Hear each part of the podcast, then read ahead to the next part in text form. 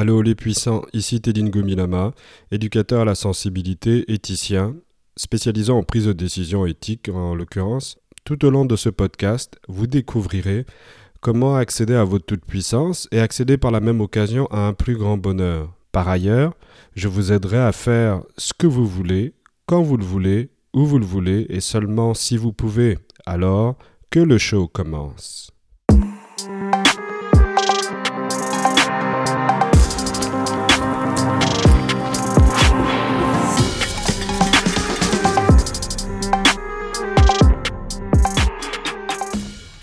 Comment pouvons-nous faire pour prendre des décisions de meilleure qualité? Aujourd'hui, je vais vous partager ma méthodologie, celle que j'ai eu à développer dans le cadre de mes recherches en éthique appliquée en communication, plus précisément en procédure de délibération éthique. Ma démarche, qui est toute simple et que je partage également aussi à mes étudiants, qui est la suivante. La première chose qui arrive avant de prendre une décision, c'est un stimulus, c'est un déclencheur, c'est un trigger. Donc il y a un événement qui apparaît et cet événement va emballer notre système plus ou moins. Première chose, un stimulus. Deuxième chose, qu'est-ce qui intervient directement? La phase opérante après le stimulus, perception slash croyance, ce sont les lunettes que vous portez pour aborder la réalité. Par perception, qu'est-ce que j'entends? C'est vos représentations du monde, vos représentations extérieures du monde. Ces perceptions et croyances, on l'a vu dans le cadre du préjugement, sont celles qui nous habitent. Elles sont le résultat du système éducationnel dans lequel nous avons baigné. C'est aussi le fruit de nos expériences, etc. J'ai déjà pris cet exemple à maintes reprises. Je pourrais vous prendre un exemple pour vous illustrer ce propos. Si vous avez été élevé dans un contexte dans lequel on ne vous renforçait pas, c'est-à-dire qu'on vous cassait plutôt le sucre sur le dos, vous allez enregistrer cette communication, ce vocabulaire, vous allez l'intégrer dans votre inconscient, dans votre subconscient. Ce qui fait que ces mots auront un impact sur votre représentation du monde, toutes choses étant égales par ailleurs. Donc votre perception de la réalité est la première chose, c'est le premier filtre qui intervient après un stimulus. Imaginons qu'il y ait deux personnes qui font face au vide. L'une d'entre elles a le vertige, l'autre non c'est la perception qui va emballer le reste du système. Une fois le stimulus, c'est la perception. Ce n'est ni la rationalité, ni les émotions qui arrivent en premier, c'est votre perception de la situation qui embarque avant le reste. Donc je récapitule. Première étape, stimulus, déclencheur. Deux, comment on perçoit ce stimulus qui n'est pas forcément une réalité objective. Attention, et je mets un bémol là-dessus, vous devez apprendre à vous déshabiller de votre perception ou de vos perceptions croyances.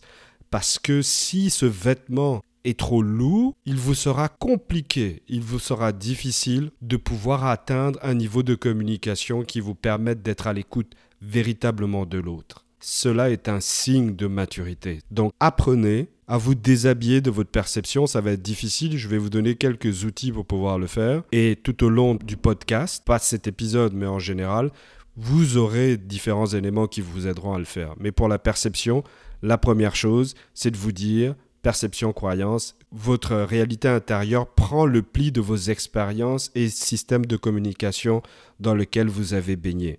Soyez toujours vigilant par rapport à ça parce qu'il va vous empêcher d'accéder à la réalité objective. Deuxième chose, si j'ai peur du vide, ma perception de la réalité, qu'est-ce qu'elle va faire? Elle va enclencher un bouton de panique. Ce sont les émotions. Donc la phase immédiate après la perception, ce sont les émotions. Je vois un danger, je réagis, mon corps réagit, mes instincts réagissent. Attention, et là je vais mettre un gros bémol. Les émotions sont simples. Les émotions sont généralement fonctionnalistes, c'est-à-dire qu'ils ont un rôle de signal d'alarme.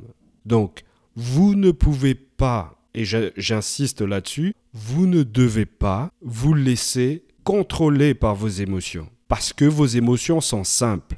Et vos prises de décision dans le cadre éthique sont des décisions complexes. Les émotions sont simplement là pour vous dire, OK, voici ce que je perçois de la situation externe. Du point de vue des sens, elles vous aident simplement à vous prévenir. Prenez le cas de Spider-Man. Quand un danger semble intervenir, qu'est-ce qui se passe? Les poils de Spider-Man se tendent. C'est un signal d'alarme. Et Spider-Man sait de suite qu'il y a quelque chose qui vient, il faut que je me prépare à agir. Il ne sait pas encore comment, Il sait simplement qu'il est en alerte. C'est ça le rôle d'une émotion. Si vous focalisez trop de poids à vos émotions, votre prise de décision va être défaillante. Pourquoi? Parce que la charge émotionnelle sera si forte que le reste du processus qui intervient par la suite sera coupé.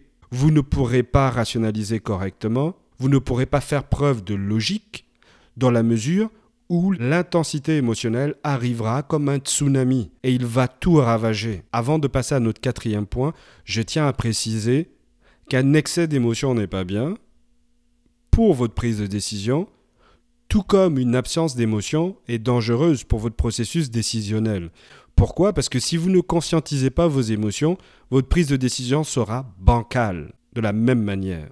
Conscientisez les émotions de manière suffisante afin qu'elles vous aident à passer à l'autre étape d'une manière équilibrée. La rationalisation est la phase du logos, de la logique, des faits. On sort des croyances, on sort des émotions. À ce moment-là, on va se baser sur des concepts clés, sur des concepts historiques. On essaye tant bien que mal à faire preuve d'objectivité. Et pour pouvoir le faire, il faut contrôler ses émotions. Il faut contrôler ses croyances. Il faut contrôler sa perception. Si les phases d'avant sont pas bien gérées, votre rationalité sera forcément biaisée. Pourquoi? Parce qu'elle va simplement servir à appuyer les phases d'avant, vos biais cognitifs. Donc là, vous allez utiliser la rationalité comme un mécanisme de défense. Ça ne sera pas un mécanisme qui sera utilisé pour aller à la rencontre de l'autre, ça sera un mécanisme qui sera utilisé pour vous défendre de l'autre. Avant-dernière étape, les sentiments. Là où l'émotion est immédiate, intense, simple, fonctionnaliste, les sentiments, à l'opposé, sont plutôt latents. C'est plutôt du moyen, du long terme ces sentiments sont des émotions complexes. Pourquoi? Parce que la rationalité est passée par là. Donc là, vous allez avoir différentes teintes de bleu, différentes teintes de gris, différentes teintes de vert, de couleurs.